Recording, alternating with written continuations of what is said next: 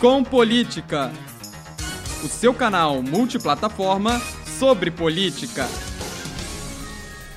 Fala galera, estamos chegando com mais uma edição do Com Política, o seu canal multiplataforma sobre política. E o nosso tema é um tema que está aquecendo o debate público. A gente vai falar de reforma administrativa. A reforma administrativa enviada pela Presidência da República ao Congresso a proposta de emenda constitucional que prevê a reforma administrativa. E aqui enchendo a tela para você que nos assiste pelo YouTube, estão os nossos debatedores Bernardo Pimentel e Marcos Zenaide. Fala Bernardo, tudo bom?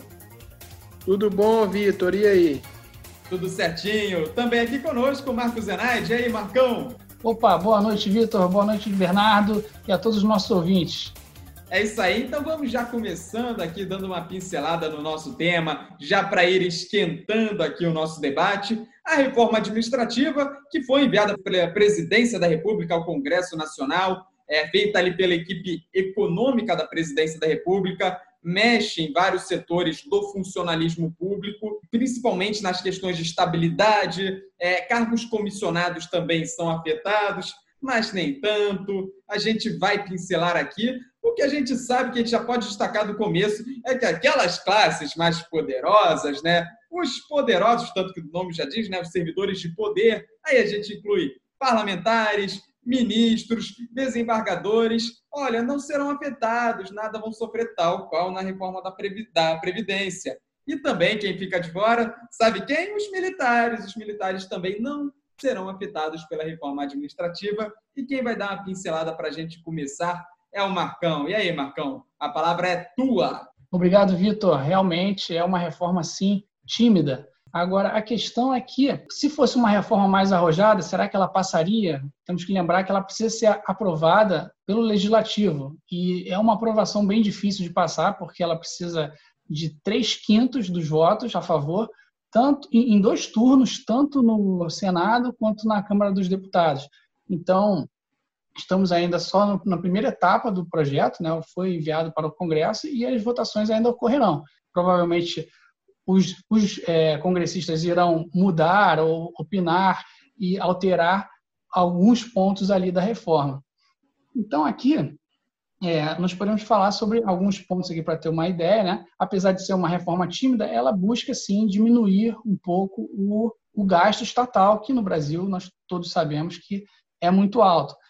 É claro que ela é, é apenas para servidores futuros, né? Os que já estão lá no, no em, em cargos do governo não serão afetados, mas para servidores públicos ela busca tirar alguns benefícios, como por exemplo o fim da aposentadoria compulsória como forma de punição. Então, se alguém comete algum erro grave, que ele vai ser mandado embora por isso, na verdade ele não é mandado embora, ele é aposentado, ele entra de férias para o resto da vida com, com remuneração, né? Então, isso é uma um dos itens que está no texto. Proibição de aumentos retroativos, proibição de adicional por tempo de serviço. Aquela história, o cara está lá fazendo o mesmo trabalho na mesma mesa, depois de cinco anos ele vai e recebe um aumento, além do aumento da inflação, e esse tipo de, de benefício vai acumulando. E o que nós temos atualmente no Brasil é que os servidores públicos, em comparação com empregos do setor privado, eles têm, em média, mais de 100% a mais de salário. Então, alguns números aqui que nós podemos trazer, no um estudo feito pelo Instituto Milênio e Estadão, com dados de 2018, por exemplo, um auxiliar de enfermagem no setor privado ganha em torno de R$ reais por mês. Já no setor público, 4.700, mais de 120% a mais. Professores é, de educação jovens e adultos, no setor privado, ganham em torno de R$ reais, no setor público, em torno de R$ 5.200 assistente administrativo, no setor privado ganha em torno de 1.600 por mês, no público, 3.350. Então, são esses é, benefícios que alteram o equilíbrio entre o setor público e o privado, que essa reforma está tentando combater. Pois é, na minha opinião, Marcos, é, é tudo para afetar a casta baixa, é sempre no servidor público comum, padrão. É, só para eu começar aqui, para não tomar muito a palavra de vocês, poxa, quando você quer propor uma reforma para diminuir gasto e você, a partir do momento que você propõe, você não quer contar os seus próprios gastos, os seus próprios benefícios, os seus próprios privilégios, tem coisas muito importantes, como você falou nessa reforma, mas, pô, perde qualquer credibilidade. Logo de cara, eu fui ver ali o resumo publicado ali pelo site do Senado, em relação à reforma administrativa, logo de cara já fala ali, olha, a gente aqui, praticamente, a gente não vai ser afetado não, tá? Nem os militares, senão eles ficam chateadinhos, não é, Bernardo? É uma reforma realmente tendenciosa, né? Porque é uma reforma que exclui duas classes que não poderiam ser excluídas, né? Tanto as dos parlamentares quanto a classe dos militares, né? Que são duas classes que não tem porquê, né? Não ser mexidas, né? Porque claramente são classes que deveriam entrar, né? Na reforma. E, poxa, por isso que eu acho que perde qualquer credibilidade. Agora, falando dos pontos positivos, o Marcos mencionou um, que é a questão do fim da aposentadoria compulsória, que é uma piada. A gente via juízes, desembargadores e por aí vai, que cometiam atos ali irregulares sendo é, punidos, entre aspas, com aposentadoria compulsória. E aí não dá. Outro ponto que eu achei interessante é a questão do fim gradativo do cargo comissionado. Só que lendo ali, me parecia mais uma substituição, uma renomeação, sabe? Não, não me convenceu, Marcos. É, realmente, esse ponto ele precisa ser esclarecido, porque nem todos os pontos da reforma já foram definidos. Quais são os cargos considerados de Estado? Algumas coisas ainda precisam passar pelo Congresso para serem explicadas. A reforma ainda está num, num momento muito inicial. O importante é a gente reparar aqui que o governo, o executivo, está tentando passar uma reforma para diminuir os gastos do governo. Ela é ótima? Não, ela não é, longe de ser ótima.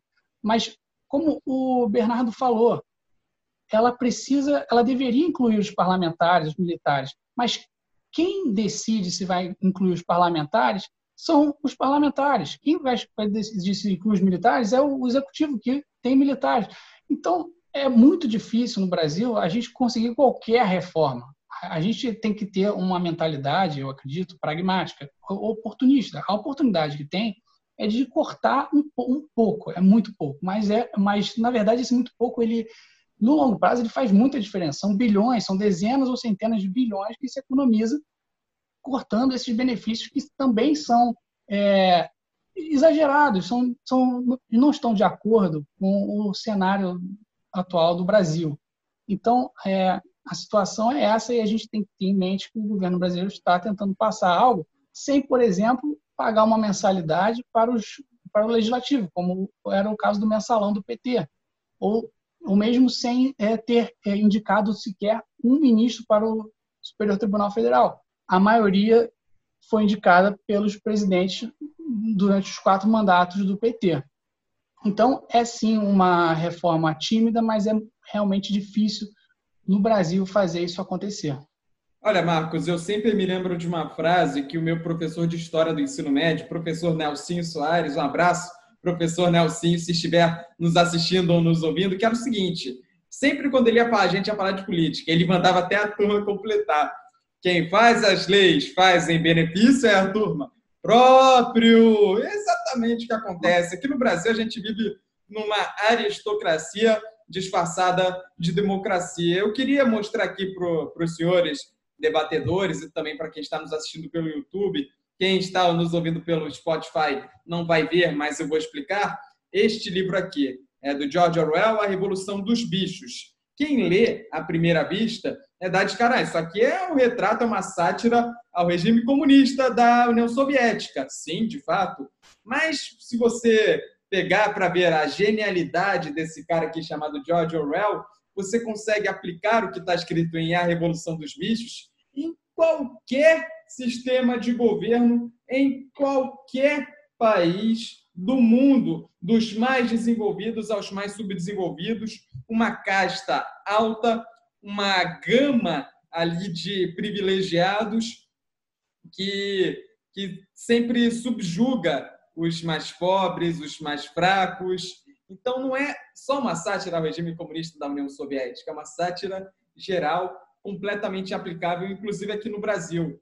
Veja só, num governo que se diz anticomunista. Pois é, né, gente? A gente tem o gado do Bolsonaro, que é a galera que faz propaganda ali para o governo, os passadores de pano. A gente tem os porcos, né? Os porcos que são é, o representam o governo. E eu sempre me lembro da, daquele final do livro, é, os porcos tanto falando é proibido andar em dois, dois pés, é proibido andar em dois pés. E no finalzinho do livro, os porcos que comandam né, a, a fazenda andando, saindo ali do, de onde eles ficavam, caminhando em dois pés. Então é sempre isso, é para eles nada, para nós tudo, para nós a fartura. E claro, aquela célebre frase, é, aqui somos todos iguais, mas uns são, são mais iguais do que os outros.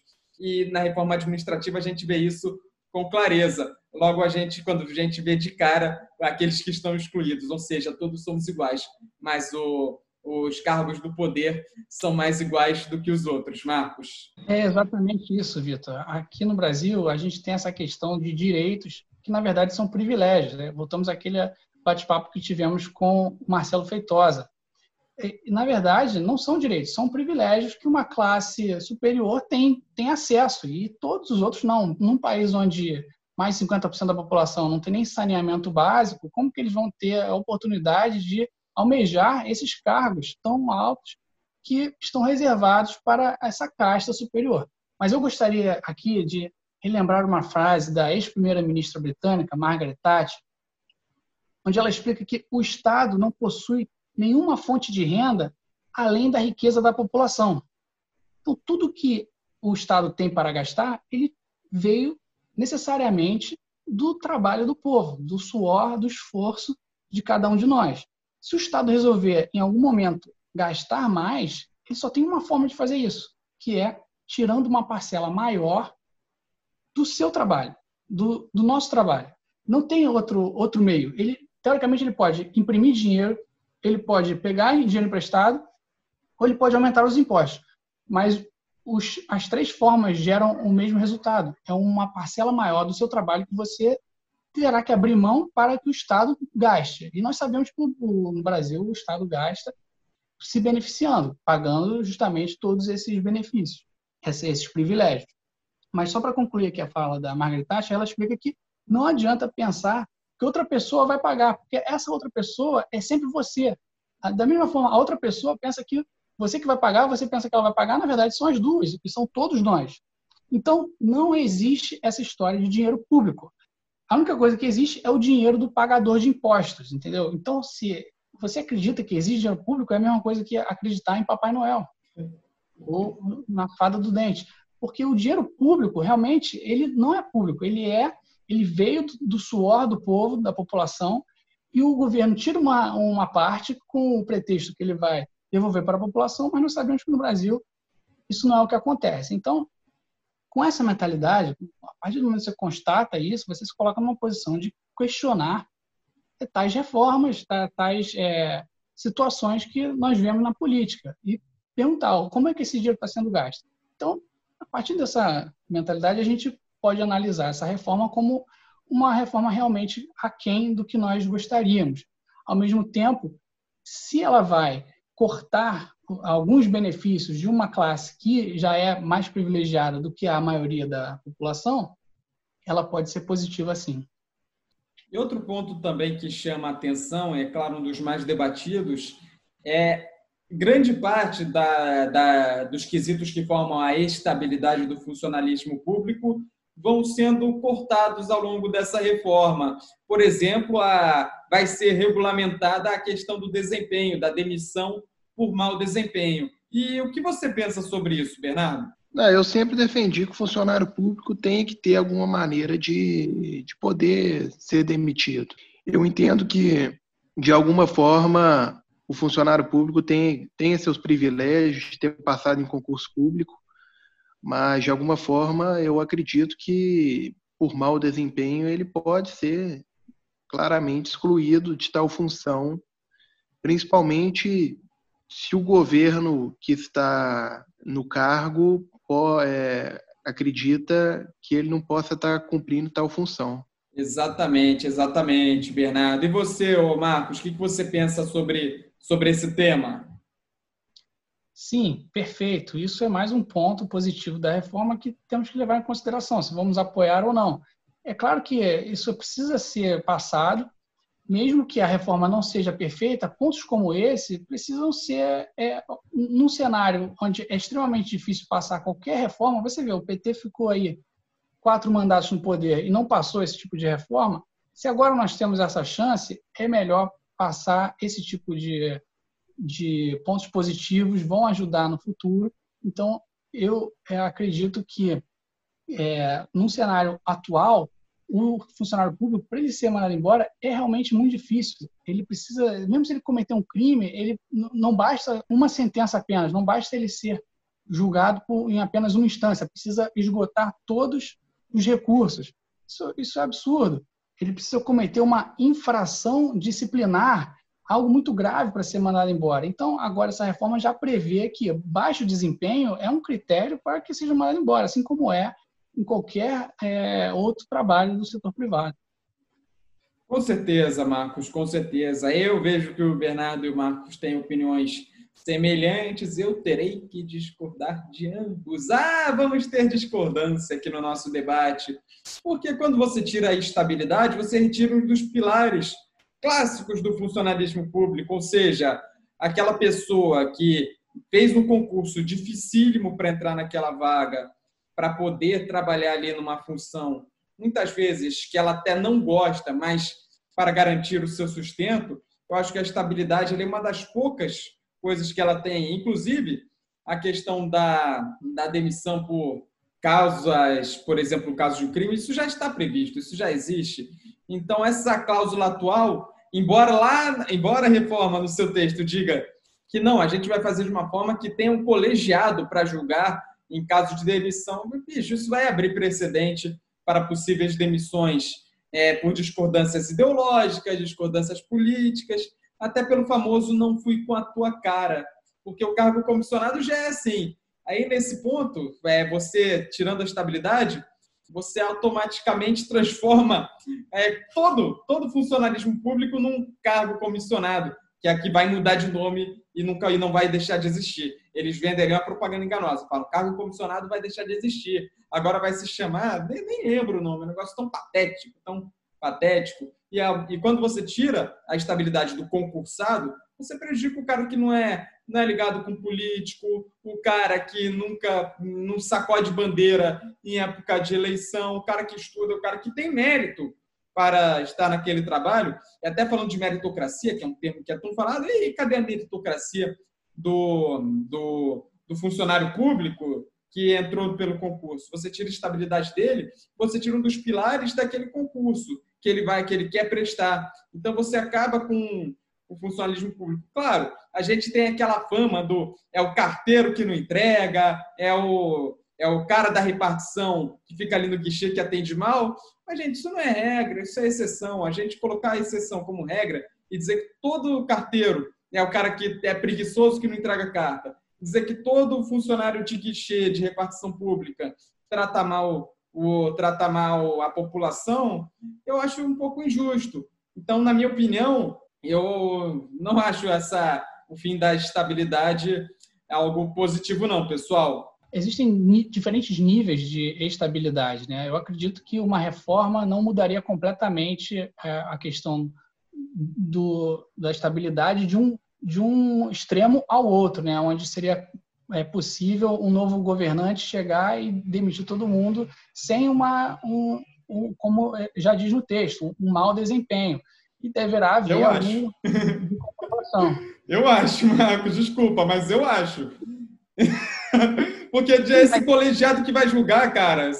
E quem, quem, quem me garante que esse colegiado que vai julgar, desculpa até te interromper, mas quem me garante que esse colegiado que vai julgar a demissão, não vai ser todo mundo comprado, todo mundo ali alinhado. Desculpa, Marcos. Sim, mas esse é um argumento acidentalmente libertário, porque ele já entende que justamente as pessoas que estão no poder, elas são inconfiáveis, né? Então, por elas serem confiáveis, por elas é, que não, não termos as garantias, como você falou, de que elas vão agir de acordo com o bem da população, Então, nós estamos ainda mantendo mais benefícios para essas pessoas. São, é o mesmo cenário. Não, não, é bom de um jeito, mas do outro também não. É isso que eu estou querendo dizer. É complicado. Eu vou passar a palavra para o Bernardo que ele, que ele pediu. Mas aí, pô, é uma reforma que automaticamente, o primeiro, é, ali no, no, próprio site do Senado, que foi um dos, um dos objetos de estudo para fazer esse debate, no primeiro. É, primeira cláusula já fala ali que vai ter a classe privilegiada que não vai ser alvo. Então, isso daí me dá toda, todo o argumento para eu acreditar que quem está no poder é automaticamente é, é comprometido nesse caso parcial. Vou passar aqui a palavra para o Bernardo. Fala, Bernardo. O mau desempenho pode ser avaliado por muitas pessoas e cada uma pode pensar de uma maneira, né? Então, isso também é uma coisa que a gente tem que rever com calma, né? Porque eu posso achar o trabalho de uma pessoa o melhor trabalho do mundo, e a outra pessoa que, que vai julgar pode achar um péssimo trabalho, né? Isso em qualquer área, tanto na política, no esporte, na profissão. Então, também você vai demitir um funcionário público por mau desempenho, mas quem que, quem que garante que a pessoa está tendo mau desempenho? É uma, é uma pessoa que está julgando mas a outra pessoa pode achar que não está tendo mau desempenho, então vira uma, uma divergência grande ali, né? Concluímos e concordamos que não podemos confiar justamente nas pessoas que estão no poder, né? É justamente o único ponto que nós concordamos aqui é que a confiança nesse povo que está no poder ela é muito complicada, porque cada um realmente pode ter um julgamento diferente. É subjetivo realmente se a pessoa está tendo um bom desempenho ou um mau desempenho. Espera-se que haja critérios objetivos para equilibrar isso. Né? Isso, inclusive, aconteceu no próprio governo, né? Já aconteceu do Bolsonaro é, querer demitir um, um ministro e o, o vice Hamilton Mourão, por exemplo, não concordar, ou ao contrário, o Bolsonaro querer manter alguém e o Hamilton Mourão não querer, isso aí é uma coisa que vive acontecendo, principalmente nesse governo, inclusive na demissão do Sérgio Moro. Muitos ali eram contra a demissão do Sérgio Moro e o Bolsonaro optou por, por, por manter. No Luiz Henrique Mandetta também, a maioria, inclusive, era, era contra a demissão e o Bolsonaro optou por trocar o ministro da Saúde. Então, quem, quem poderia julgar que o ministro da Saúde estava exercendo um bom desempenho ou um mau desempenho, né? Então, foram coisas que aconteceram aqui, né, esse ano. Exatamente, Bernardo. É isso aí, a gente vai se aproximando do final do nosso Com Política de hoje. Quero agradecer a você que acompanhou a gente até agora. Vou passar a palavra aqui novamente aos nossos debatedores para que eles façam suas considerações finais e se despeçam também. Agora com você, Marcos, pode começar esse assunto vai dar muito o que falar ainda, como eu falei anteriormente, o Congresso ainda vai alterar, ainda vai negociar diversos pontos, diversos é, itens relevantes dessa proposta, mas nós temos aí o início de um debate longo e que eu espero ter outras oportunidades de continuar é, discutindo aqui nesse canal. É isso aí, valeu Marcão, valeu Bernardo, muito bom estar com você hoje. Muito bom, discussão boa, inclusive, e vamos ver o que, que vai refletir essa reforma. É isso aí, galera. O Com Política desta semana fica por aqui. Um forte abraço para você. A gente volta com tudo na próxima semana. Valeu demais. Tchau, tchau.